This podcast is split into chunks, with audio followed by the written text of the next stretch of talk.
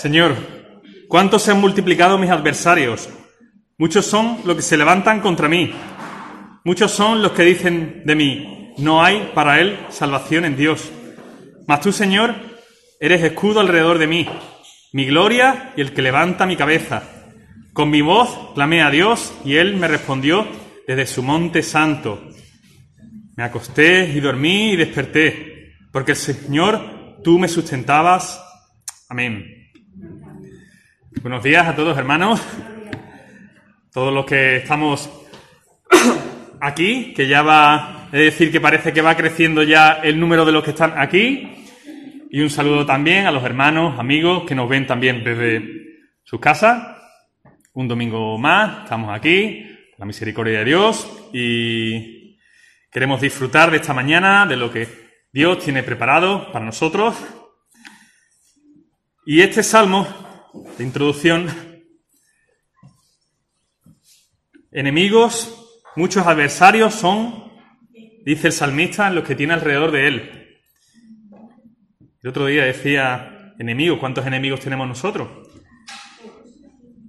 Y le decía, decía, amar a tus enemigos. Y decía, pero ¿quiénes son tus enemigos? Si, si no tienes enemigos, pues dos sí hay seguros enemigos. Uno es el gran enemigo de Dios, el tentador. Otro, nuestra propia naturaleza, que también nos engaña. Esas dos, esos dos, nos dicen, no hay para ti salvación en Dios. Quieren hacérnoslo creer. Pero ahí está Dios respondiendo a esa mentira con la verdad de Él y Él es el que te dice, yo soy tu escudo. Yo soy el que te protege contra esos dos enemigos que quieren tumbarte, que quieren hacerte pensar que no voy a salvarte. Él es el que te levanta, el que levanta, como dice el Salmo, tu cabeza, que está agachada, levanta tu rostro, limpia tus lágrimas, él siempre escucha, como dice el salmista. Él nos oyó, escuchó mis oraciones. Y escucha las oraciones y responde no como nosotros queramos, menos mal que no nos responde como nosotros queremos, sino que responde como Él quiere, como su buena voluntad, que es la mejor para nosotros. Y un bonito texto también, el que nos hace descansar. Qué importante es cuando se pasa la, juventud, en la juventud parece que uno duerme ahí y puede dormir, dormir 10, 12 horas y no hay problema. Ya cuando va uno cumpliendo más años, ¿no? Parece que ya el dormir a veces cuesta, ¿no?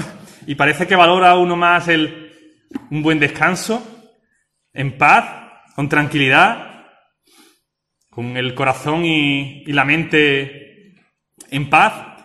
Y ese, como dice el salmista, solo nos lo da Dios y también le damos las gracias nuestro Padre por ese descanso, no solo el descanso de la noche, sino ese descanso, esa paz que nos da en nuestras almas. Y también, pues, gracias sean dadas a Dios porque por su voluntad estamos aquí y vamos a disfrutar con todo lo que Él tiene preparado para nosotros en esta mañana. Y ese es el deseo de todos los que estamos aquí, que disfrutemos y, y aprovechemos eso que hemos venido a escuchar, que hemos venido a alabar, que hemos venido a compartir juntos. Dar la bienvenida. Ya se, suena raro, pero dar la bienvenida a hermanos que hacía tiempo, con el tema de nuestro amigo el COVID, pues hacía tiempo que no veíamos. Y como decía, ya parece que la iglesia cada vez está más. Están vacías las casas, se están vaciando las casas y se están llenando los, bancos. Eso es bueno. Y nada. Manolo, Loli, Natanael, nos alegramos también. Mucho de veros. Eh, creo que no me salto a nadie que se haya... Pues es un gozo el poder estar aquí y de nuevo vamos a, vamos a seguir con una oración. Gracias Padre bendito, gracias por esta mañana Señor, por el nuevo día que tú nos permites disfrutar Señor. Ayúdanos a concentrar nuestra mente, nuestro corazón, a lo que vamos a hacer aquí, en este culto que venimos a hacerte a ti, Señor, adorarte en este momento juntos, Señor, adorar con nuestra voz, queremos adorarte con nuestro corazón, escuchando tu palabra y queriéndola sinceramente llevarla a cabo, Señor. Cuida tú a cada uno de nosotros, Señor, con nuestras dificultades, problemas, los enfermos. Tú sabes la necesidad de cada uno, todos tenemos nuestras necesidades, Señor, y tú eres el que las suple y suple la necesidad mayor que la vida tuya, tu amor que nos das y esa paz que nos das, que como dice el texto sobrepasa todo entendimiento, Señor. Bendice tú esta mañana, Padre, en el nombre de Cristo Jesús. Amén. Una lectura. Esta lectura va a ir eh, correspondiente a lo que es la, la predicación de esta mañana, que lo lleva nuestro pastor. Se encuentra en Lucas 2, 41 al 52.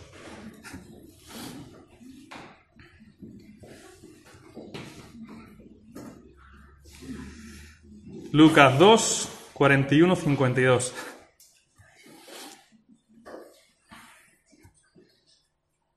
Dice así la palabra de Dios, iban sus padres todos los años a Jerusalén en la fiesta de la Pascua. Cuando tuvo doce años subieron a Jerusalén, conforme a la costumbre de la fiesta. Al regresar ellos, acabada la fiesta, se quedó el niño Jesús en Jerusalén, sin que lo supieran José y su madre. Pensando que estaba entre la compañía, anduvieron durante un día y lo buscaban entre los parientes y los conocidos. Pero como no lo hallaron, volvieron a Jerusalén buscándolo. Aconteció que tres días después lo hallaron en el templo, sentado en medio de los doctores de la ley, oyéndolos y preguntándoles. Y todos los que lo oían se maravillaban de su inteligencia y de sus respuestas. Cuando lo vieron, se sorprendieron. Su madre le dijo, Hijo, ¿por qué nos has hecho esto? Tu padre y yo te, estamos, te hemos buscado con angustia. Entonces él le dijo, ¿Por qué me buscabais? ¿No sabíais que en los negocios de mi padre me es necesario estar? Pero ellos no, entendieron lo que les dijo.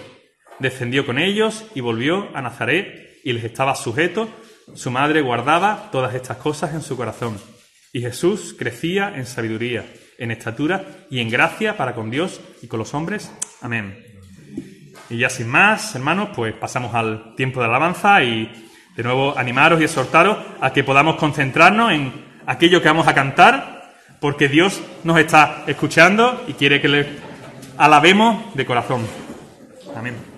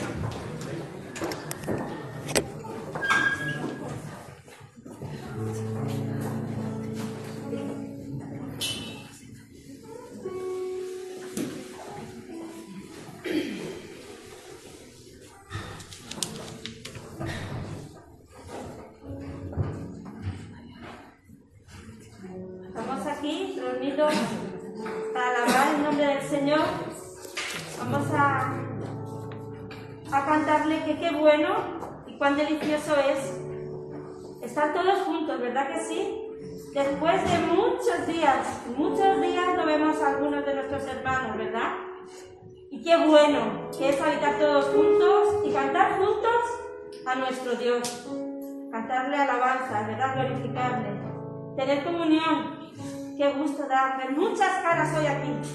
¿Verdad? Bueno, según el protocolo, ¿eh? Sin romper el protocolo, pero somos eh, algunos más de los que estamos habituados a ver. Y es motivo de gratitud y de gozo. Cuán bueno y cuán delicioso es.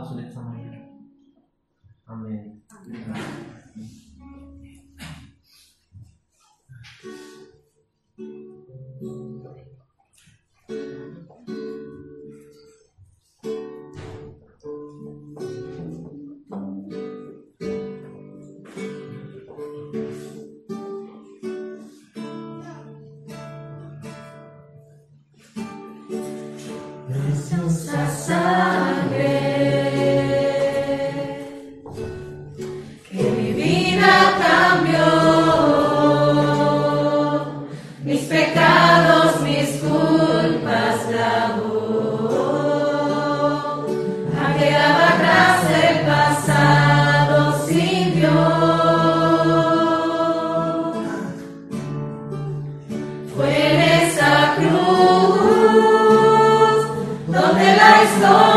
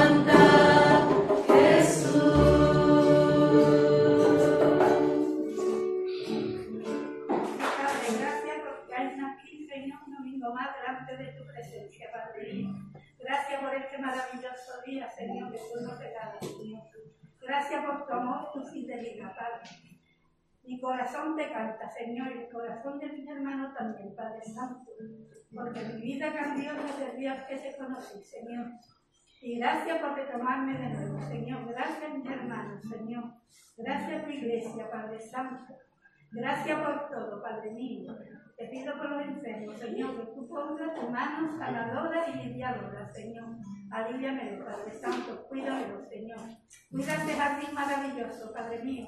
Gracias porque hoy tengo aquí, Señor, y está delante de tu presencia, ante todo, Padre, algunos de mis mayores, Señor. Gracias, gracias por todo. En el bendito nombre de tu Hijo amado, amén, Señor. Amén. amén.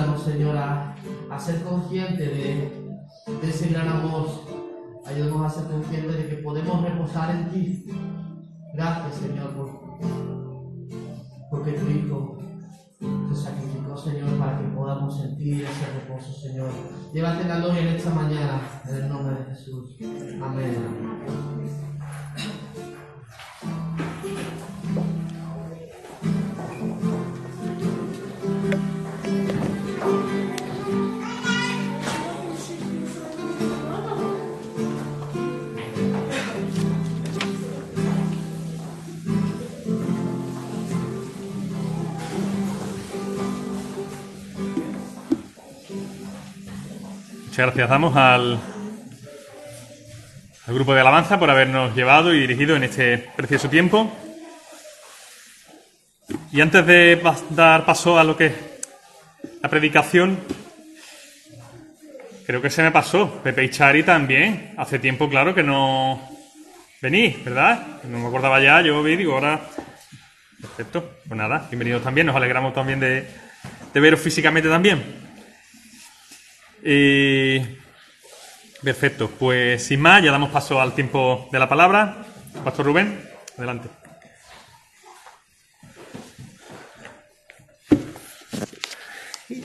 qué ilusión me hace. La verdad es que es una... Hombre, saber, saber que eh, podemos, estamos juntos también a través de las redes sociales y todo esto, pues es bonito, ¿no? Y es una percepción diferente de la realidad, pero el poder vernos, hombre, o vernos, también nos vemos, pero vernos y tocarnos siempre manteniendo las distancias, ¿no? Y con, y con, eh, y con cuidado, eh, pues la verdad es que es, bueno, me hace ilusión, me hace ilusión, me hace, me hace ilusión de, de veros. Como bien sabéis, llevamos ya pues unas semanas en el Evangelio de Lucas.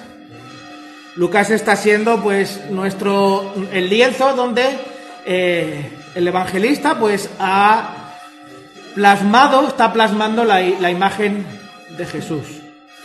Está describiendo quién es Jesús. Está, eh, de hecho, eh, algunos, algunos comentaristas hablan de eh, que Lucas, lo que, si fuese un, un director de cine, lo que ha hecho es un musical. Estos primeros capítulos es un musical en el que Lucas está desplegando un gran alarde de medios, de forma de comunicarnos, de comunicar a Teófilo quién es, quién es Jesús.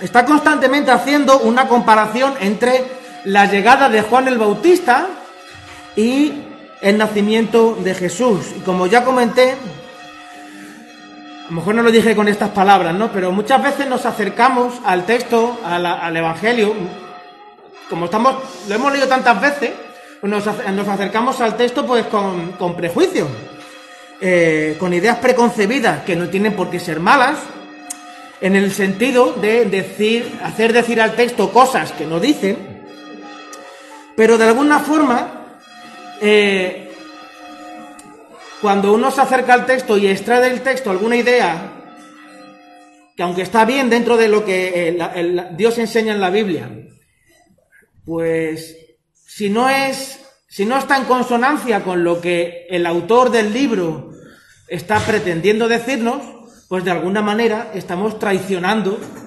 lo que nos pretende decir la palabra de Dios. De hecho, me, me- me- me he puesto el reto, lo, lo comentaba con, con algún hermano, eh, de si Lucas estuviese sentado aquí esta mañana, ¿os imagináis a Lucas aquí esta mañana sentado con nosotros? ¿Habría que hacer algún tipo de rito de estos? No.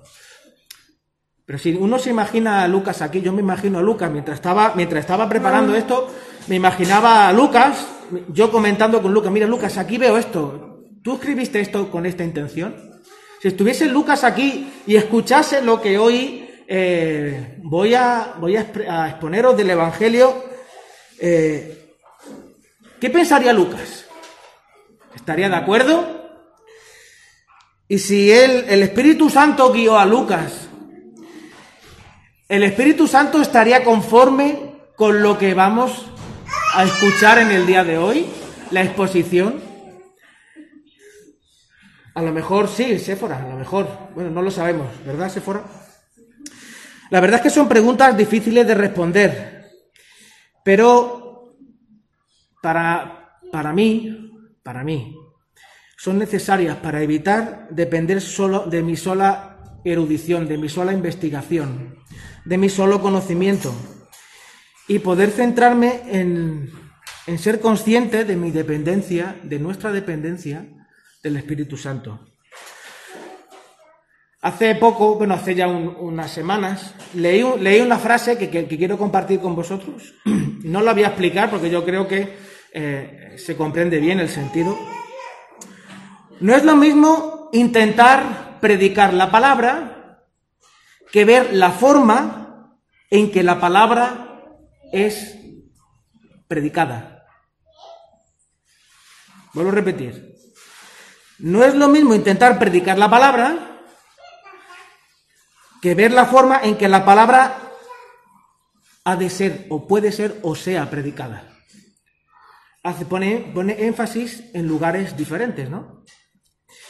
Vamos a, pues teniendo en cuenta esto, vamos a, vamos a orar. Señor, queremos agradecerte, como ya eh, hemos tratado de decirte eh, desde el principio de este tiempo, Señor, desde el principio en el que nos estamos reuniendo, queremos agradecerte, Señor, tu, presencia. No como unas palabras mágicas, Señor, o como un versículo aprendido, sino como una experiencia personal, real, en, el- en- la que tu Espíritu Santo, Señor, nos confirma que tú estás aquí. Gracias, Señor, por no, por no estar pendiente de cómo venimos, porque tú sabes bien cómo venimos. Gracias, Señor, porque cuando nos acercamos a ti percibimos claramente tu abrazo, Señor. En esta mañana te rogamos que tú guíes la exposición de tu palabra, Señor, y abras nuestros corazones para escuchar tu voz, Señor Jesús, para entender cómo guiaste a Lucas a exponer y a elegir estos textos para dar claramente un, un mensaje, un mensaje para Teófilo, pero también para nosotros en el día de hoy, Señor. Ayúdanos, Señor, a experimentar la transformación de tu palabra, Señor, en nuestros corazones. Gracias una vez más, en tu nombre, amén. Como ya os dije, y no sé si lo recordaréis, como eh, lo dije antes, pero en otras ocasiones, que Lucas, si fuese un, un, un, un productor de cine, eh, pues tendría esto, tendría, Lucas sería como un musical. Esos momentos en los que describe la escena, ¿no? para luego centrarse en el protagonista de esa escena. ¿no? Estaba pensando eh, Zacarías, ¿no? Pero ¿dónde está Zacarías? En el templo, y se describe el templo, una visión con un dron desde arriba viendo el templo y luego la cámara centrándose en Zacarías, en cómo entra en el, en el, en el lugar santo para ofrecer el, el, incienso y cómo en ese espacio de tiempo ocurren unas situaciones maravillosas, ¿verdad?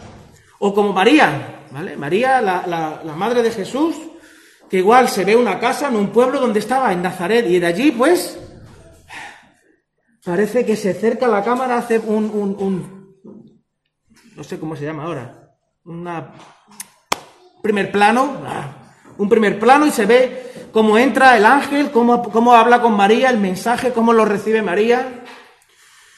Luego con Elizabeth y María, los ángeles, los familiares de la familia de Zacarías.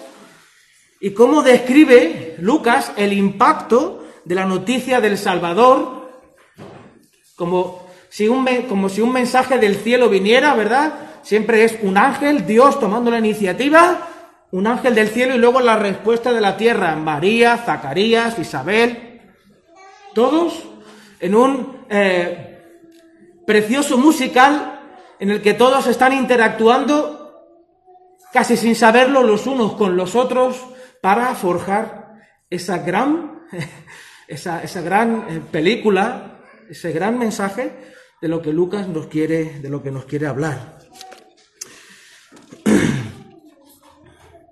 Ver las expresiones de alegría, ¿no?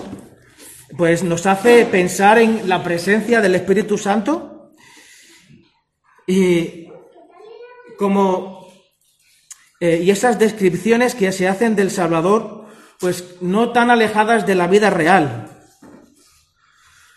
La llegada del Salvador se lee desde un- una perspectiva muy personal. María, Zacarías, lo reciben desde la situación en la que se encuentra cada uno. Eh, la semana pasada dije una frase que un poco intenta ilustrar esta idea, ¿no? Dime lo que cantas o dime cómo haces tu poesía, dime lo que cantas y te diré cómo es el sóter, el salvador que esperas. Porque si vamos a, no, va- no vamos a irnos otra vez a hacer a, predicar lo que hablamos la semana pasada, pero eh, María con su cántico muestra, con su cántico y la respuesta que le da el ángel, pues muestra una fe sencilla, abierta, eh, en un sentido una fe virgen que dice sí a Dios sin saber muy bien cómo sucederá todo esto. Zacarías, una fe pues más añeja, es una persona más mayor, con unas- una fe más estructurada, eh, más habituada a unos conceptos teológicos que no perciben en, en Gabriel y en su mensaje esa señal que le certifica que realmente Dios está detrás de todo esto y Dios va a cumplir su promesa. Aquello que tanto anhelaban un hijo, Dios lo está cumpliendo. Para María, el Salvador, el Sóter, está vinculado a la promesa de Abraham, que es para todo y está centrada en la liberación de los pobres. O sea, como haciendo un, un eco, no, nosotros ya lo, lo sabemos, ¿no? Un, un eco a el sermón del llano en Lucas o el sermón del monte en Mateo, ¿no? Bienaventurados los pobres, claro, porque María es una pobre. En ese contexto, María desde María no es como Zacarías. Zacarías está en un lugar que no tiene nada que ver con Zacarías. Una liberación para todos, en la libera- es una liberación centrada en los pobres. Ella des- desde su contexto lo percibe y lo canta de esa forma.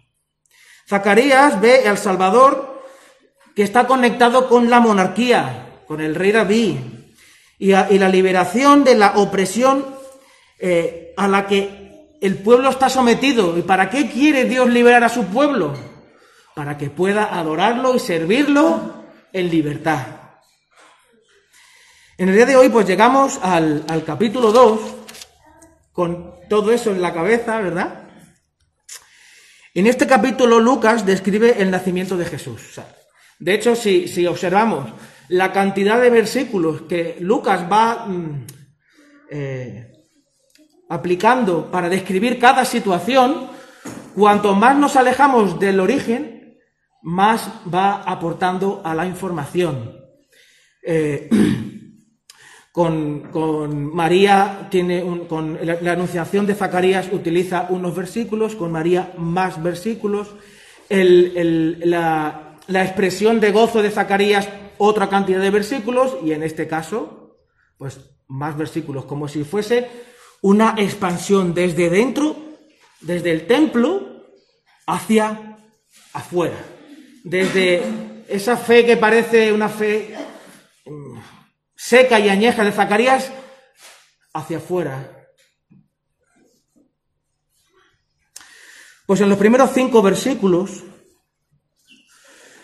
describe tanto el momento histórico como la razón que llevan a la familia de José y María a Belén. Aconteció en aquellos días que salió un edicto de César, o sea, una situación histórica en la que eh, estaban inmersos y se vieron obligados a tener que ir a un lugar que ellos no querían ir. Pensar en la situación, son 150 kilómetros. De Nazaret a Belén son 150, algo más de 150 kilómetros. Andando. Con la mujer eh, embarazada, eh, con un embarazo ilegal, dudoso, que como se enteren, a ver qué pasa. Y ahora tienes que hacer un camino que no sabes qué te puede pasar, una situación incierta. Podríamos hablar casi de una irresponsabilidad, ¿verdad? Porque a mí, cuando Miriam estaba embarazada, hacer un viaje a Barcelona era todo un reto. Mira que vamos en coche. Pero salíamos de aquí, cuando llegábamos allí, Miriam llegaba cansadísima la pobre, ¿no? Porque, pues imaginaros un proceso así. Yo soy el padre de María y le digo a José, a ti no se te ocurra llevarte a mi hija a ningún sitio. Tú déjala aquí y ya, ya, cuando termines todo el papeleo vuelves, ¿no? Parece una irresponsabilidad. Pero ¿cuántas veces aparecen mujeres, mujeres embarazadas en pateras? ¿Cuántas veces personas en esta situación, familias en situación semejante a la de María, han tenido que dejar sus casas, su lugar de seguridad, porque ha habido una situación política, social, de violencia, que los ha empujado a tener que salir? Quizás este, estos breves versículos ya nos están diciendo cómo era la situación que estaba viviendo el pueblo llano, los pobres, de opresión de, ese, de esos romanos, que, de ese imperio que no les dejaba vivir, no les dejaba libertad, no les dejaba hacer nada. Desde ese punto de vista, la descripción del Salvador, tanto de María con, con su cántico y de Zacarías, pues cobra un sentido muy profundo, ¿verdad? Muy real, muy, de, muy del día a día. Es que necesitamos un Salvador así. Aquí se, aquí se ve, aquí se puede percibir que la introducción del nacimiento de Jesús, en el que la inseguridad y el sufrimiento, la, sensación de, de desamparo por una situación histórica no deseada, en realidad no está fuera del control de Dios. ¿Quién le iba a decir a Augusto César y a Cirenio que eso que él estaba haciendo realmente estaba sirviendo para que el plan de Dios se llevase a cabo? Nadie, él no tenía ni idea, no tenía ni idea. La soberanía de Dios y el gobierno de Dios está presente y guía la historia y guía la historia hacia el cumplimiento de la voluntad de Dios. A pesar de no poder verlo, de no poder entenderlo, de, no poder eh, tenerlo claro. Eh, eh, yo intento ponerme en la situación de María y José y tú dices, vaya asco de situación que estamos viviendo, ¿verdad? Bueno, la situación que estamos viviendo ahora, pues, salvando las distancias, ¿Quién no, quiere, ¿Quién no tiene ganas de que esto se acabe? Que levante la mano. ¿Verdad? Todo el mundo tiene ganas de que esto se acabe. Ya lo sé, hijo mío, ya lo sé. Ya lo sé. Y sucedió que en medio de este caos histórico, mientras estaban, ellos allí, se cumplieron los días de su alumbramiento. Y dio a luz a su hijo primogénito, lo envolvió en pañales y lo acostó en un pesebre, porque no había lugar para ellos en el mesón. Uno lee este texto después de haber leído todo lo que sucedió con Juan el Bautista y, dice, y, puede decir uno, ¿dónde está el milagro? ¿Dónde está lo eh, sobrenatural? ¿no? Traer un niño al mundo ya es un regalo, es un milagro, ¿no? Pero si con Juan eh, hubieron fanfarrias, hubieron grandes sucesos, por ejemplo, Jesús nació en medio de una familia en el que su, su tiempo de vida de fertilidad pues ya había acabado. El nacimiento de ese niño, uff. Es verdad, Rubén. A María se lo dijo un ángel, se lo dijo un ángel que iba a ser eh, ese niño iba a ser hijo de Dios y la sombra de Dios iba a cubrirla y iba a quedar embarazada. Pero eso, ¿cuánta gente lo sabía? José, María, poquitas personas. La implicación de lo de Juan, eso sí que es revolucionario, eso impactó a todos sus alrededores, todo el mundo se enteró, los vecinos, la familia. Era un motivo de alegría. ¿Dónde está aquí la celebración sobrenatural y profética? ¿Os acordáis lo que sucedió con Zacarías, no? Nace Juan, eh, Zacarías empieza a hablar y hace todo un cántico. Zacarías, lleno del Espíritu Santo, hace un cántico precioso, ¿verdad? ¿Dónde está aquí todo eso? Pues en lo que hacen los pastores. Fijaos lo que hace, no lo que hace Lucas, sino lo que hace el Señor. Pasa del mensaje en la enunciación profética en el centro de la espiritualidad, en el centro del Estado, y allí cuesta de que la gente se lo crea, y llega a los pastores, y estos pastores no, no, no, no, no lo pasan por alto, se lo, se lo creen, se lo creen, se lo creen. Os ha nacido hoy en la ciudad de David un Salvador, un Soter, que es Cristo el Señor, versículo 11. Después de esta declaración de la identidad del niño, se invita a los pastores a ir y ver. Teófilo, como buen romano, entiende perfectamente esto de Cristo, este, este título de Cristo. Es el término que designa a la persona que tiene el poder de gobernar, que tiene autoridad, que, demanda un seguimiento y devoción exclusivas. Conceptos vinculados a personas como César, como Cirenio, personas con poder, influencia y recursos para cambiar la historia.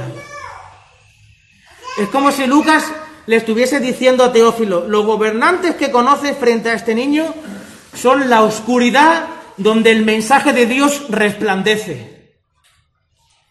Por muy eh, maravilloso, por, por, muchos discursos grandilocuentes que puedan tener, muy buenas intenciones que puedan tener todas estas personas con poder para cambiar la historia, el mensaje de Dios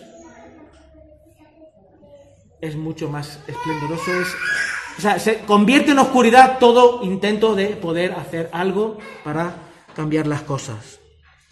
¿No irías tú a ver a ese niño? Pues yo sí, iría corriendo. yo iría corriendo a ver ese niño. ¿Cómo llegan los pastores a ver al niño? Montando un fiestón. Montando un fiestón. Con alegría, alabando a Dios. Y le cuentan a los allí presentes, a José y a María, y también a los que, eh, a los curiosos que estaban por allí. No sé si os habéis fijado que cuando a veces hay un, un accidente o algo, hay una caravana, ¿no? Tú dices, o sea, hay un accidente. Y tú te vas acercando, pero tú dices, pero ¿qué hay aquí en la carretera que impida el tráfico? La curiosidad. Lo que impide el tráfico es la curiosidad. El que quiere mirar, uy, uy, uy, qué mal, uy, madre mía, qué, qué horror, qué, qué, qué golpe más fuerte, pobrecito, mira la ambulancia. Hay tres carriles, ocupado uno, y los otros dos libres, y la gente se para para curiosidad, para curiosear, para ver. La curiosidad mató a los gatos, ¿no dicen? Pues así llegaron los pastores y los curiosos que estaban por allí. Y esta reacción contrasta con María. Los pastores están alegría, muestran alegría, expectación, no pueden evitar disfrutar ese momento, pero como dice el versículo 19, pero María guardaba todas estas cosas meditándolas en su corazón. ¿Qué pasaría por la cabeza de, María? Es un momento de alegría, ¿no? Pero cuando uno lee este versículo nota cierto eh, acento de, no sé, melancolía, tristeza, no sé, podríamos decir, claro, la pobre venía muy cansada. Tener un parto es un trabajo. De hecho, las matronas y eso hablan del trabajo del parto, ¿no? O sea, que estaría cansada. Entonces, claro, en esa situación de cansancio, la pobre mujer, ¿cómo iba a estar? ¿Qué más se le puede pedir, no? O también se puede pensar en la depresión eh, posparto, ¿no? Eh, se han hecho un montón de conjeturas al respecto, pero si nos ceñimos a lo que dice, ¿no recuerda algo que ya ha pasado solo unos versículos más atrás? Capítulo 1, versículos 65 y 66, ¿vale? Dice, y vino temor eh, del impacto, ¿no? O sea, el impacto de la noticia de todo lo que había pasado en la casa de Zacarías eh, se, se llenó a todas las personas que estaban alrededor. Y todas estas cosas se comentaban en toda la región montañosa de Judea. Y todos los que la oían las guardaban en su corazón. ¿Y qué se preguntaban? ¿Qué pues llegará a ser este niño? ¿Quién? está claro que la mano del Señor está en él. O sea, el Espíritu Santo está ahí. Hay algo, o sea, este niño tiene algo especial. Hay algo diferente ahí, pero ¿este niño quién es? ¿Qué va a hacer este niño?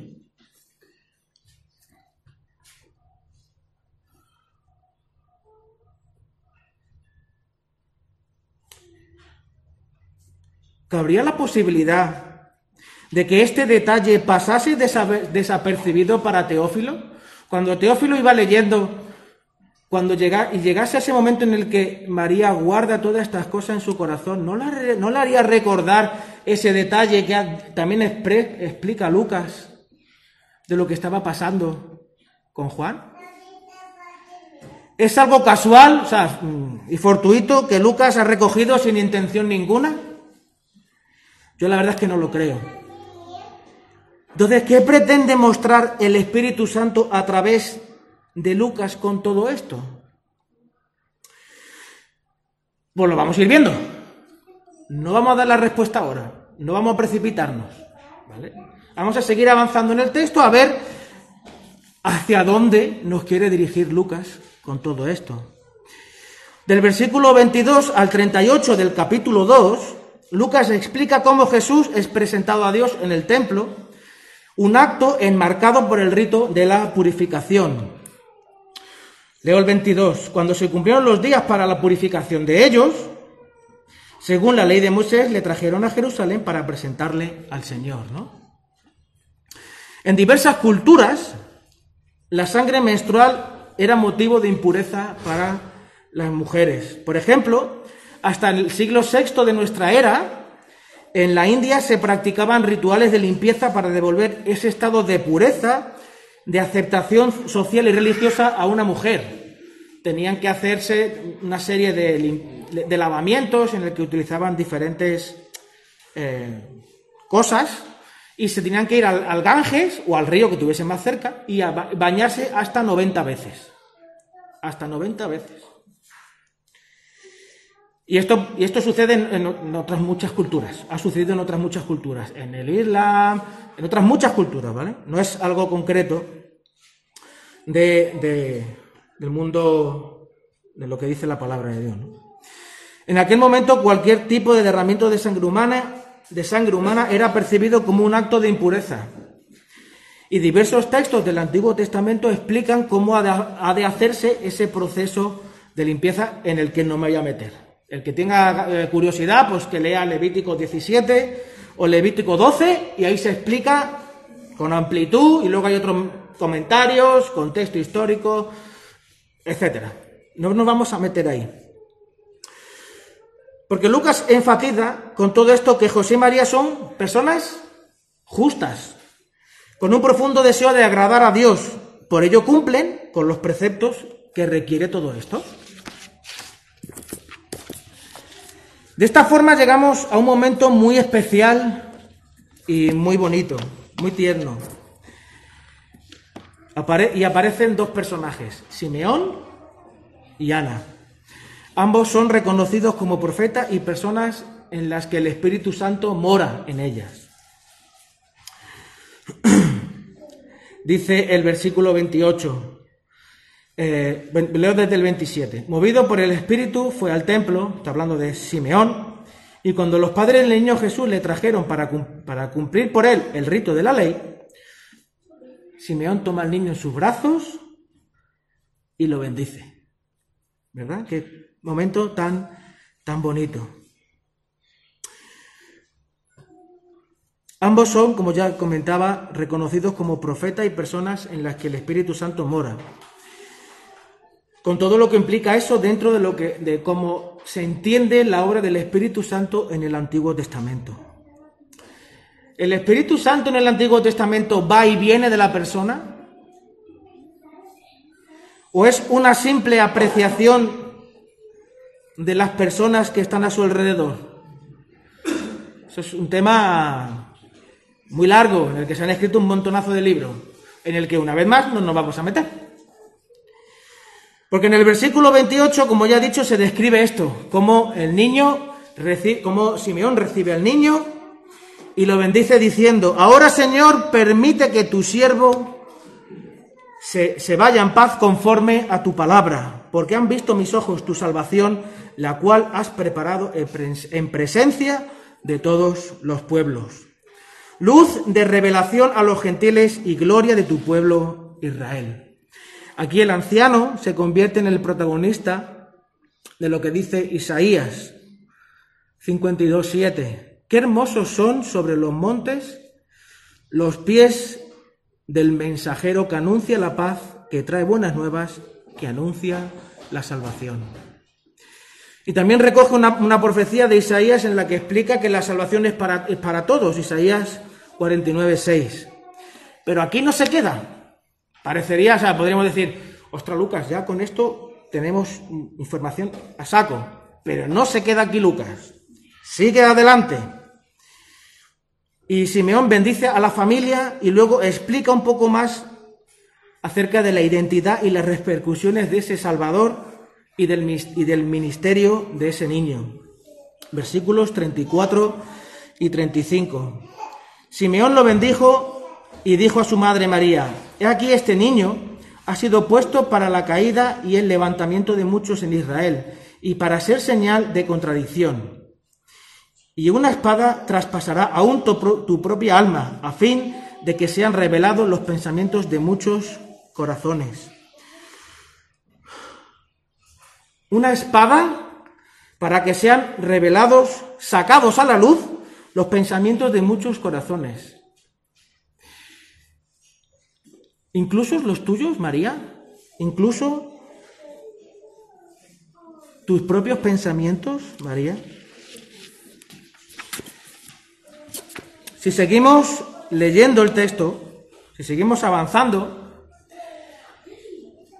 nos adentramos en, en, eh, en los versículos 39 y 40, en- una vez más Lucas enfatizando lo buena que es la familia que ha acogido, que tiene a Jesús, y un detalle importante, y el niño crecía y se fortalecía. Una vez más, Lucas, como buen médico, rellena la cartilla del niño sano, diciendo el niño este sí que va bien, sí que seguía creciendo perfectamente, es un niño completamente normal. Y del 40 al 41 han pasado pues 12 años y una vez más el versículo 41, hablando de la familia, sus padres acostumbraban a ir a Jerusalén todos los años a la fiesta de la Pascua. Son gente que busca a Dios, que ama a Dios, que busca servirle. Cuando cumplió 12 años, pues fueron con Jesús. Jesús posiblemente los había acompañado otro montón de veces.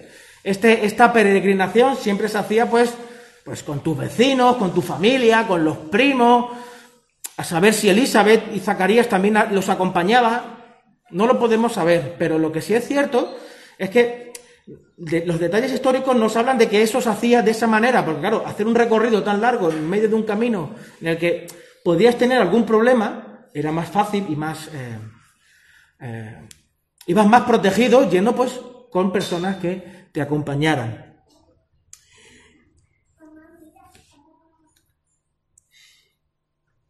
¿Y qué pasa? Que luego, al regresar ellos, después de haber pasado todos los días de la fiesta, el niño Jesús se queda en Jerusalén sin que lo supieran sus padres. Y suponiendo que iban en la caravana, ¿por qué lo supondrían? Porque iba eh, eh, Abdías, el vecino del quinto, con el que Jesús había jugado muchas veces en el patio de ahí en, la- en el patio de casa. Y también iba eh, María, la hija de Tomás, que, bueno, la que vive en, el- en dos portales más para allá, que son amigos y van juntos y juegan. Seguro que está con ellos. María, José, preguntando a... "Mm, Primo, ¿has visto a, a Jesús? Ah, pues no, no lo he visto. La última vez que lo vi estaba en la nevera, ahí en la nevera buscando algo pa- para merendar. Andará por ahí, seguro que está por ahí jugando. Y ahí podemos entrar en un montón de... Imaginarnos la situación, ¿verdad? Bueno, pues sí, seguro que está por ahí. Al llegar la noche, hay un refrán que dice, si un niño se ha perdido, cuando tenga hambre volverá. Pues llegó la noche, el niño posiblemente hubiese tenido hambre, pero el niño no aparecía. Entonces José y María, locos, ¿a quién se le ha perdido un niño alguna vez? Perdido en el sentido de lo has dejado de ver, no sabes dónde está, aunque está en la otra habitación o está a la vuelta de la esquina, pero la angustia, la angustia es, ostras, tú. Pues con esa angustia, con esa angustia, volvieron a Jerusalén buscándole. Y aconteció que después de tres días, escuchar, tres días. ¿A qué te suena eso, Caleb? No lo sabes. ¿Cuánto tiempo estuvo Jesús enterrado? Tres días. ¡Uh! ¡Qué curioso! Vale, seguimos. Y aconteció que después de tres días le hallaron en el templo, sentado en medio de los maestros, escuchándolos y haciéndoles preguntas. Y todos los que le oían estaban asombrados de su entendimiento y de sus respuestas. Cuando sus padres le vieron, se quedaron maravillados. La traducción no o es de sor- sorprendidos, pero más bien es eh, eh, el impacto que te produce a ti ver una escena. Yo no me esperaba que mi, mi hijo Caleb hubiese hecho lo que hizo. O sea, yo no me lo imaginaba que estuviera aquí. Ese maravillado no es, oh, qué bonito mi niño, mira cómo está aquí en el templo. Eh, Adorando a Dios y escuchando la palabra. No, no, no, no. Ese, no, no, no es ese maravillado, es el chaval, me has dejado flipado. ¿Cómo se te ocurre liármela de esta manera, eh? Eso es este maravillado. Eso es. En griego es eso lo que estoy tratando de decir. Cuando sus padres le vieron, se quedaron flipados. No sabían, con la boca abierta. Y su madre le dijo, Hijo, ¿por qué nos has tratado de esta manera? ¿Por qué nos has hecho esto? mira, interesante escuchar, ¿eh? es que a mí me, me- ha dejado flipado. Mira, tu padre, ¿quién es tu padre? ¿A quién se está refiriendo María? A José. Mira, tu padre y yo te hemos estado buscando, llenos de angustia, buscándote por todas partes, y tú estabas aquí. ¿Qué haces aquí? ¿Qué estás haciendo aquí? ¿Quién te, ha mandado a ti venir aquí? ¿Por qué estás aquí? Si no tendrías que estar en el camino con nosotros. ¿Qué estás haciendo, Jesús? Entonces, Jesús, Él les dice, porque me buscabais. ¿Acaso no sabías que me es necesario estar en la casa, en las cosas, en los negocios, en las cosas, literalmente sería en las cosas de mi Padre? Nunca, nunca. Yo creo que solamente, creo que solamente, no, quizás todos, ¿no? Eh, lo hemos experimentado. Pero nunca nadie a quien tú quieres, de verdad, te ha dicho algo que se te ha clavado en el corazón. ¿Verdad? Puede ser tu hijo, puede ser tu hija, puede ser tu amigo, puede ser tu pareja, algo que se te ha clavado y tú dices, te deja así. No me lo puedo creer. Una espada traspasará aún tu propia alma, le dice Simeón a María. Yo sé que esta, esta frase del versículo 35 se- muchas veces se ha apuntado a el sufrimiento de la madre cuando está, Jesús está en la cruz. Y sí, o sea, que sí, eso no, yo no lo puedo, no lo puedo negar. Porque eh, posiblemente Lucas estaba apuntando en aquella dirección. Pero palabras como estas, estas respuestas de, de un- de tu hijo, pues te pueden hacer daño. Yo no sé, José, porque no lo explica, cómo recibiría esas palabras.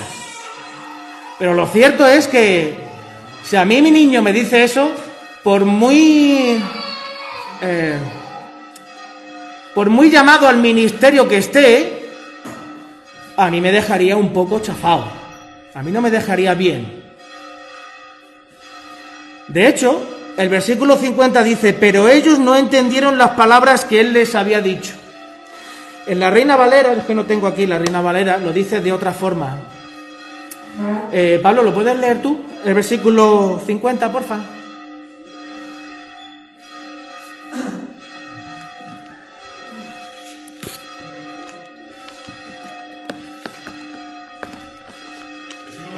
Sí.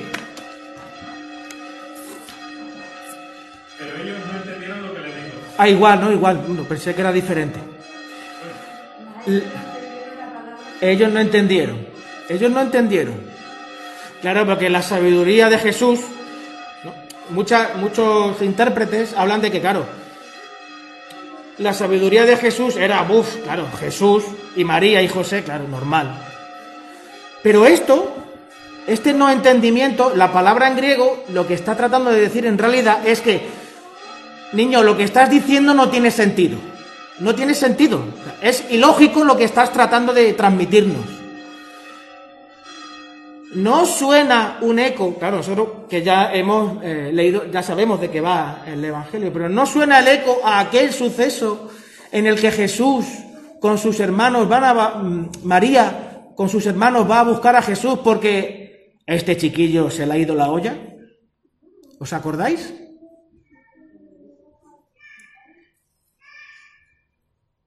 Y en medio de esa situación tan incómoda, Lucas dice algo que es una lección para todo hijo y todo padre. Y descendió con ellos y vino a Nazaret y continuó sujeto a ellos. Que Jesús tenía la capacidad de... ¿Sabía mucho más que sus padres? Claro, seguro que sabía mucho más de internet y de matemáticas, de física y química, de análisis sintáctico y de cómo funcionan las cosas en este mundo? Por supuesto. Yo lo sé mucho mejor que mis padres. De hecho, tú le preguntas a mis padres cuando yo tenía 12, 13, 14 años y yo lo sabía todo. Todito. De hecho, mis niños lo saben todo. Ellos intentan enseñarme a mí. Pero Jesús se sujetó. Aprendió obediencia. Ostras, como dice Hebreos, ¿verdad? ¿En qué cosas tan sencillas Lucas, a través, guiado por el Espíritu Santo, nos muestra que Jesús, nos habla de la identidad de Jesús. Y así acaba este- esta sección con el versículo 52. Y Jesús crecía en sabiduría, en estatura y en gracia para con Dios y los hombres. Uy, qué curioso. Rubén, qué curioso, no sé si tú te dado cuenta. En el versículo 40 no habla de Jesús. Sí, habla de Jesús, pero no utiliza Jesús. Dice, y el niño, en el versículo 52 ya habla del hombre. Del hombre. De ese adolescente joven que está en proceso de ser un hombre. Y no solo crecía en gracia con Dios, sino que también crecía en gracia con los hombres. Estaba ya encontrando su lugar en la sociedad. Yo no sé si, yo lo he intentado, no sé si lo he conseguido, pero debajo de, debajo de estos capítulos hay una pregunta que está latente, que está latente. ¿Quién es este niño? ¿Quién es este? Es cierto que hay un montón de cosas a su alrededor, su- sucesos cósmicos, de ángeles, de música, de, de- todo. Pero ¿quién es este niño? ¿Qué, qué, qué- qué va a hacer? ¿Qué viene a hacer? ¿Cómo lo va a hacer?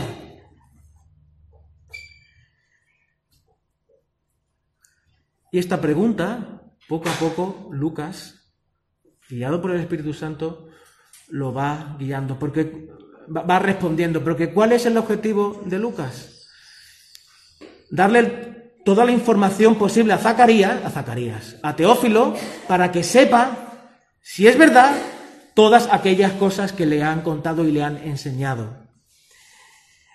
Este niño es el Salvador, el Cristo, Jesús, el que libera y dignifica, el que libera a su pueblo, a todo aquel que en él cree.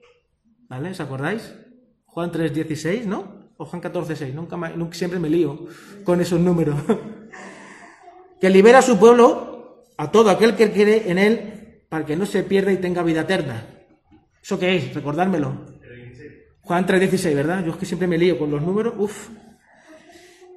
Y así poder adorar a Dios y ser luz a las naciones. Esta identidad de Jesús es un reto a todas las personas que participaron en aquel momento. Porque no, responde a los anhelos de María que se ve en su cántico. Sí. ¿Responde a los anhelos de Zacarías que pone en su cántico? Sí. Anhela, eh, ¿Responde a, a lo que Simeón y María están diciendo? Sí. Pero va mucho más allá. Va mucho más allá.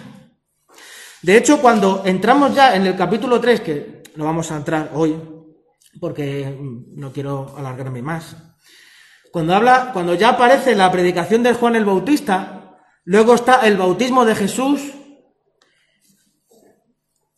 y ahí deja, ya Lucas deja claro quién es Jesús.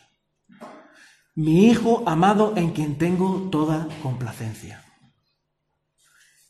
Ese es Jesús.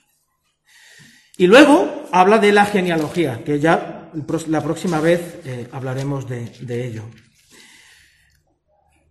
Es imposible que Jesús, su identidad, el quién es, no sea algo que nos interrogue. De hecho, a los que estamos, a los que estamos estudiando en el grupo de, los grupos de estudio bíblico, con el material de, de este libro, no hay nada de Jesús que no te pueda dejar como estabas. Jesús siempre está diciendo, eh, vale, tú me recibes, pero ¿de qué manera me recibes? ¿Qué expectativas tienes? ¿Hacia dónde crees que voy? Pues lo que ojo no vio ni oído yo es lo que yo tengo para ti. Por tanto, descansa. Descansa. Descansa. Como hemos cantado, hemos decidido seguir a Cristo, solamente en Cristo, porque antes vagábamos en la oscuridad, gracias a su sangre, y ahora puedo reposar. Ahora puedo estar tranquilo. Porque, como, hemos, como vemos, como hemos visto en, tanto con María como con Zacarías como con Isabel, Dios te ama y te acepta tal cual eres. Dios no esperó a que Rubén, yo, fuese un mega pastor, un hombre perfecto en todas mis cosas para que dijese, Rubén, sígueme. No, no, no. En la situación en la que te encuentras, en el momento en el que te estás, con todo lo que tienes en tu vida, Jesús se acerca a ti y te dice, ¿quién soy para ti? ¿Que tú crees que soy un salvador político? Ven y ve que esto que tú pensabas, lo que yo soy, lo supera. ¿Que tú crees que vengo a dar de comer a los pobres? Ven y ve que va a superar todas tus expectativas. ¿Que tú crees que no estás, no eres lo suficientemente bueno para acercarte? Ven y ve y podrás observar que yo no hago acepción de personas. Por eso cuando, cuando, cuando Jesús, cuando Lucas, a, través de, del Espíritu Santo, recoge todo esto, está, está transmitiendo un mensaje a, a... ¿A quién? ¿A quién, Rubén? ¿A quién? A Teófilo. ¡Guau! Mi cabeza. Un mensaje a Teófilo que realmente es eterno, que realmente traspasa y es como esa espada que entra en nuestro interior y nos ayuda a ver que Jesús es mucho más de lo que nos imaginamos. Que la obra de Jesús son más que versículos, son más que eh, ideas preconcebidas que podamos tener acerca de quién es Dios, de quién es Jesús. Jesús la supera y en medio de esa situación nos abraza, nos recibe y nos acepta como hijos. De hecho, muchas veces se dice que para acercarte a Jesús tienes que reconocer tus pecados y, eh, y aceptarle como tu Señor y tu Salvador. Y sí, es cierto, o sea, eso es así, sin ningún tipo de duda. Pero viendo, mirando a María y mirando a Zacarías, ¿qué, qué, conciencia tenían ellos de pecado? Yo no lo sé, no lo deja claro. Eh, ¿Qué, qué, qué conciencia tenían de, eh, de todas estas, eh, de todos estos pasos que hemos puesto o que hemos, eh, o sea, que hemos recogido de la Biblia y hemos sistematizado para explicar la fe? Pues no lo sé, sinceramente yo no lo sé. Pero lo que sí es cierto es que Jesús acepta a María, acepta a Zacarías, tal cual están. Porque tanto María como Zacarías se dan cuenta que necesitan un Salvador. Alguien que los, que los libere de la situación en la que se encuentran. Alguien que les ayude a encontrarse con aquello que tanto anhelan. Con la verdad de Dios, con la persona de Jesús y con la obra del Espíritu Santo en su interior. Así que, eh, bueno, voy a, voy a terminar con una oración. Y si en esta mañana te identificas con María o con Zacarías, no pierdas la oportunidad de experimentar a Jesús como tu Salvador. Vamos a orar.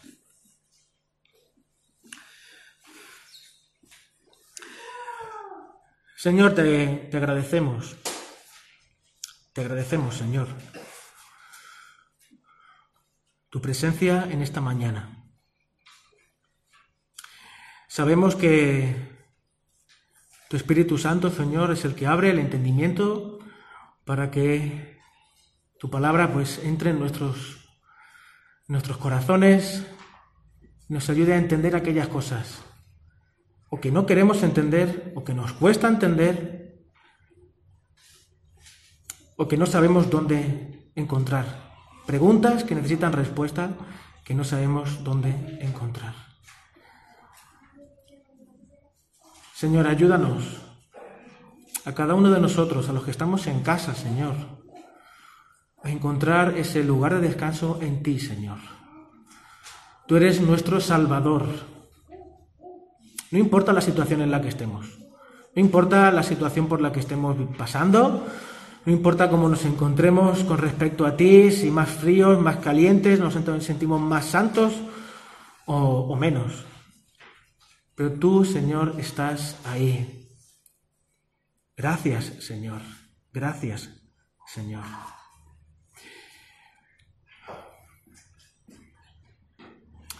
Ayúdanos, Señor, a hacer como hizo Ana. La profetiza Ana, Señor, a compartir ese regalo del Salvador, ese mensaje del Salvador, a compartirlo con todos aquellos que anhelan ver un cambio en su vida. Esa es la tierra donde la semilla de tu palabra germinará, Señor. Nos sentimos agradecidos por tu misericordia, Señor. Porque eres tan tremendamente bueno que no hay lugar de nuestro ser que no reconozca que en ti, Señor, somos libres. Somos libres no solo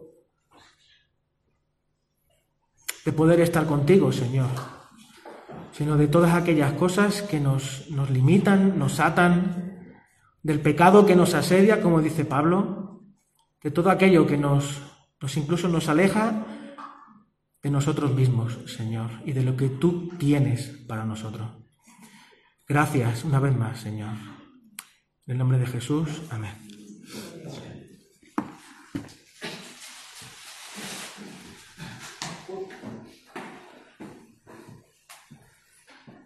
Bueno, tenemos la Santa Cena. Y la verdad es que me lo había escrito y todo, pero se me ha pasado. Y teníamos la Santa Cena. Una cosa, una cosa muy, muy bonita de la Santa Cena, eh, aquí a mi, a mi diestra y a, bueno, a mi lado, a dos personas de peso, conmigo. Eh, muchas veces no- nos, pregun- nos preguntamos, ¿y por qué tenemos que, hacer lo del tema de algunas cosas de la iglesia, ¿no? El tema de la Santa Cena. ¿Por qué, hay que- por qué hay que hacer eso? Y hay una, hay un, una cosa muy interesante que son los recordatorios. ¿Nadie se ha puesto en el móvil alguna vez un... en el móvil? El micro ya, un segundo. Epa.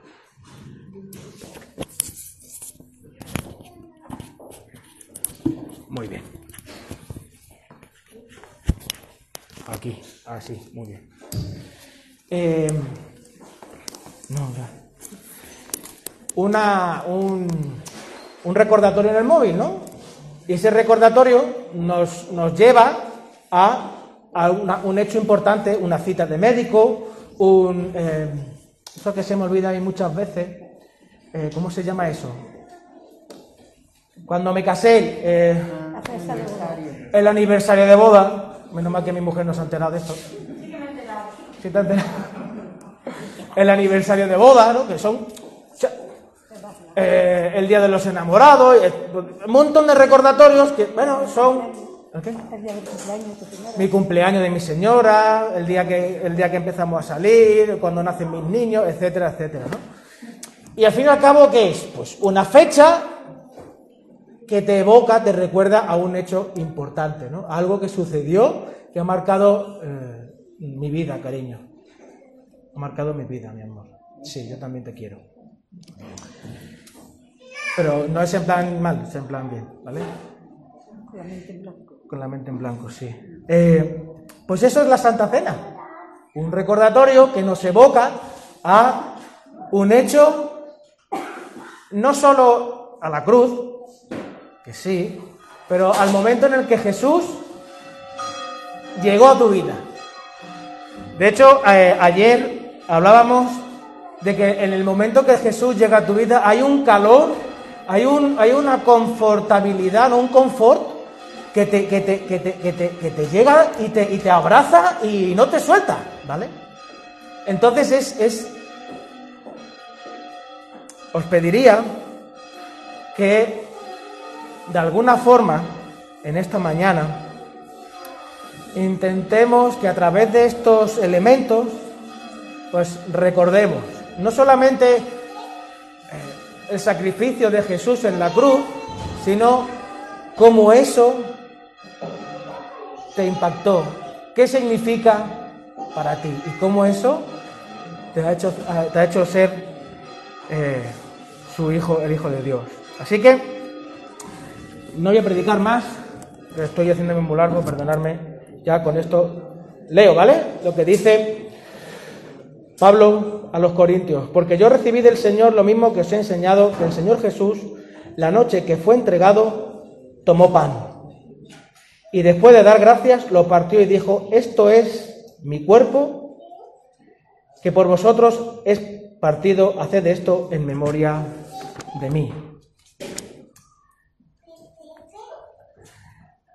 Todos aquellos que eh, han sido eh, bautizados conforme enseñan las, enseñan las escrituras y están en comunión con su iglesia, porque son elementos de los que habla esto, de ser parte de una familia, pues tiene toda la libertad de poder disfrutar de este momento. Sí, Padre, gracias, Señor, por este alimento, Padre, que tú nos das, Señor, que tú tomaste, Señor, que tú repartiste, Señor. Gracias, Padre mío, porque un día, Señor, estaremos contigo, Señor, si tú nos permites, Padre Santo. Gracias porque derramaste tu sangre, Señor, nuestros pecados, Padre mío, por mis pecados, Señor. Gracias por todo. En el bendito nombre de tu Hijo amado. Amén, Señor.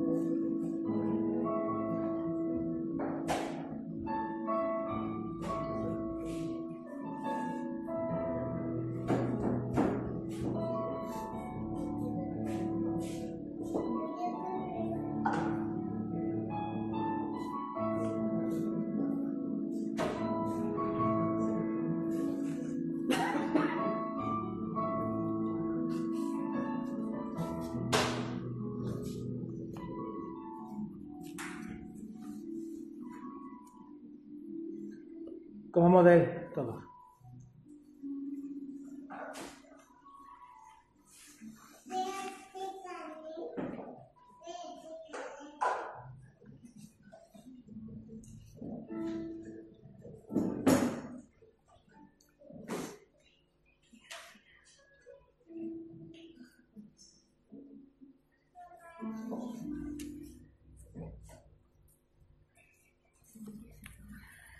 de la misma manera, de la misma manera tomó también la copa después de haber cenado diciendo, esta copa es el nuevo pacto en mi sangre, haced esto cuantas veces la bebáis en memoria de mí. Porque todas las veces que comáis este pan y bebáis esta copa, la muerte del Señor proclamáis hasta que Él venga.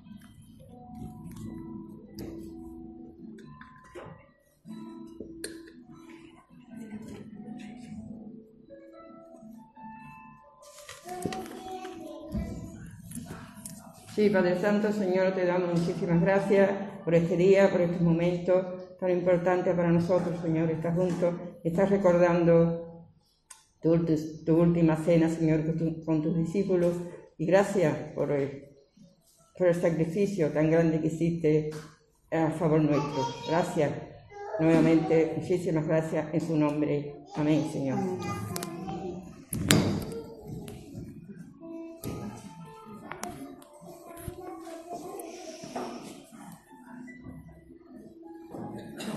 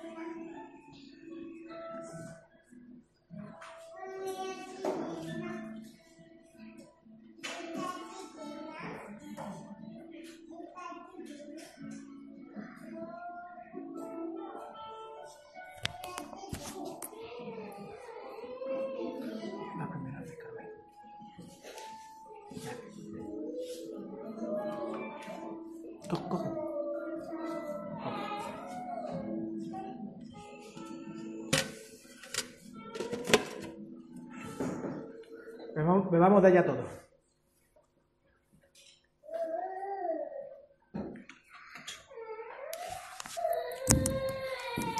Señor, es un privilegio poder estar juntos eh, celebrando y recordando el momento en el que tú no solo moriste en la cruz, Señor, sino que también resucitaste en nuestros corazones, Señor. Viniste a nosotros y tu mensaje, tu persona nos impactó y no nos, y no nos dejó impasibles, Señor.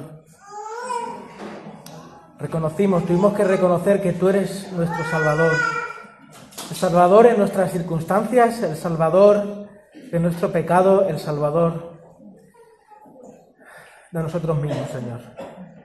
Gracias por darnos la oportunidad de conocer al Padre, de relacionarnos con Él y de que tu Espíritu Santo more en nuestra vida, Señor. Ayúdanos a experimentar cada día tu presencia en nuestros corazones, Señor. Y que tu luz brille a través nuestra en este mundo de tal manera que podamos guiar a otros a tener este momento tan especial, Señor. En, el nombre de Jesús, amén.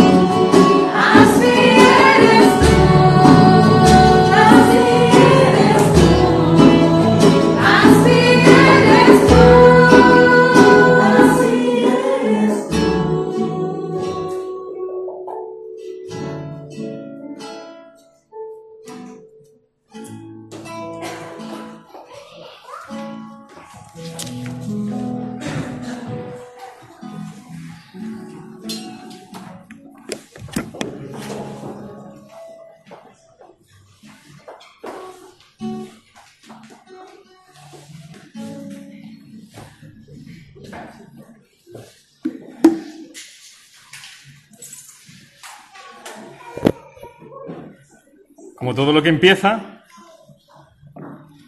tiene un final. Bueno, hay cosas que no tienen final también. Que duran la eternidad. Y le voy a pedir a nuestro hermano Pepe Alcántara si puede terminar con una oración para cerrar ya lo que es el, tiempo de, del culto.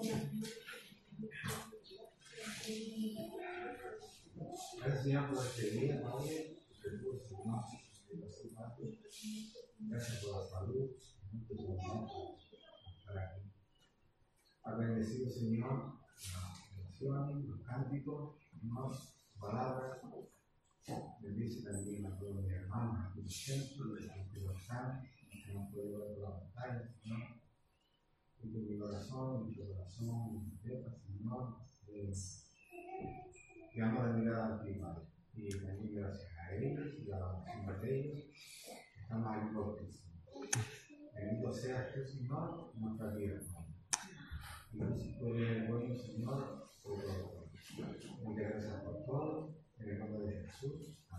Amén. Pues, pues damos gracias a todos los que han participado en, esta, en este culto y nos presentaba el pastor Rubén también esa infancia de, de nuestro Salvador, ese nacimiento e infancia. Y, aquí veíamos el propósito por el que vino. Esa copa que tomamos, él bebió, nosotros bebemos esa copa y él bebió otra copa diferente, que es la copa de la ira. Esa era la copa nuestra. La copa de la ira era la que teníamos que haber bebido, que él nos quitó y es el que se bebió. Nosotros bebemos su sangre, que tenía que ser la nuestra, y es, es por lo que tenemos que estar eternamente agradecidos porque Él nos quitó la copa de la ira, del sufrimiento, del castigo por el pecado. Esa copa es la que nos quitó y, y puso su sangre por la nuestra, y es la que hemos podido disfrutar también en esta mañana, recordando, como ha dicho también pastor, ese recordatorio que significa lo que es el cuerpo y la sangre de, de nuestro Señor. ¿no? Muy bien. Anuncios. Nuestra hermana Sally se marchó, porque ella tiene un ministerio, la pobre, el ministerio de la campana. Pobre está levantándose, eh, sentándose, levantándose, sentándose cada vez que tocan las campanitas. Eh, nada. Me, puse el desafío de, de- de ir recordando quiénes son los que van adhiriéndose a la- al culto presencial y me olvidé de, de mis suegros. Me dice este, tu, tu suegro, José y Pepa Keri, ¿es verdad? También es verdad que yo no, no, no venían de hace un tiempo, nos alegramos, lo tengo allí todos los días, pues no me acordé. A los que tengo, lo veo todos los días, no me acordé de, de ellos. Pues nada, también nos alegramos mucho de que podáis estar aquí, también ya con el resto de la familia. Bienvenidos también. Va a saludar a un caballero también, que no sé si alguien, a lo mejor Pepe lo conoce, ¿verdad? Pepe lo conoce, ¿verdad? Y tú también, Regli. Muy bien. Ya ha estado aquí otra ocasión, ¿verdad? Creo, ¿no? ¿Vecino de por aquí que vive? No. Vale, vale. Bueno. La asamblea. Domingo que viene tenemos la asamblea. ¿O no? Dependiendo, porque hay unas medidas que todavía estamos esperando. Ese apertura provincial entre provincias está previsto para la semana que viene. Puede que sea posible ese movimiento eh, entre provincias. Si no, no habría lo que es la asamblea, pero iremos informando de todas formas en esta semana a través de los medios, ¿vale? Telefónicos, WhatsApp y lo demás. Eh, recordar nuestras citas. Estudio bíblico los martes, aquellos que se han apuntado. Culto de oración los jueves. Seguir orando por los jóvenes también, que se están reuniendo ahora los, de nuevo los sábados. Y este fin de semana han estado, bueno, han tenido a su disposición también, a todos los que ya han participado algunos, en ese retiro virtual de Misión Posible. Y hoy sigue también por la tarde, en el que también nos han puesto, pues, bastantes herramientas y conferencias y talleres y juegos a nuestra disposición. Temas de oración, pues seguir orando por nuestros enfermos, la recuperación del nieto de Mila, San Antonio. Darle la, bien, la enhorabuena, que no está, a lo mejor no está viendo desde casa, a Ana María por su nuevo nieto y nos alegramos de que todo saliera bien.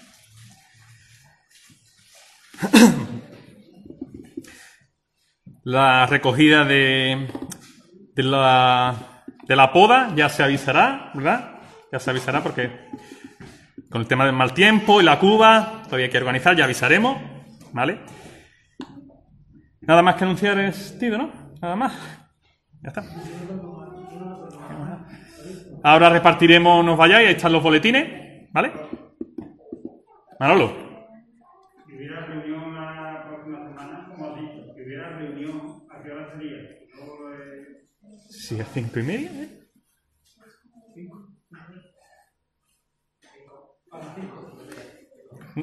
Cinco, cinco y media.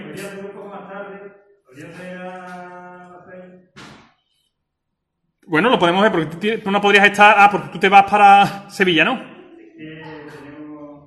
Eh, compromisos. Vale, vale. Vale, vale. Vosotros, si podéis, gustaría a las seis, ¿no? Comentáis, ¿no? Por lo menos, ¿no? Pues lo comentamos también, ¿vale? Sí, sí, sí. Es que estamos más pendientes, la verdad. Del tema todavía sí. Si van a abrir Sí, sí, sí. o no. La, la verdad es que no hemos pensado en el tema de los horarios, sinceramente. Bueno, estamos Manolo Olivo vuestra petición, ¿vale? De, de horario, de las 6, ¿vale? Eh, cumpleaños. El hijo de Jan y Elin, Jonathan, cumplió años el viernes, si no me equivoco. Pepe de la Barrera, si nos está escuchando de su casa, también cumplió años. Mili, Morata, Morata, Moratalla, eso, me va a salir Moratalá, como pero ese es otro, otro. También cumplió años, pues nuestras felicitaciones a, a los tres, que cumplan muchos años más. Aniversario. Nadie. ¿Pero no está? Ah, sí, sí está. Está escondida. Nuestros queridos hermanos, María Elena y Lalo, han cumplido años esta semana de casado. Por favor, acercaos con vuestro, con el fruto, con el fruto de, de- del vientre de, de María, fruto del vientre de María. Hombre, qué bien. Tú querías subir aquí, ¿no? No te has escuchado nada. Bueno.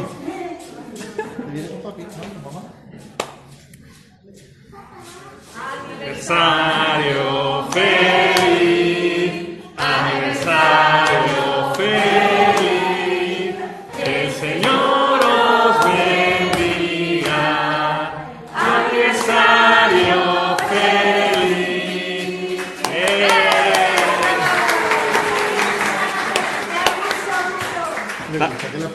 la- la pregunta que se hace es si o se volverían a casa, ¿no? Se- Era, ¿eh? La que hay que hacer, ¿no? Se volverían.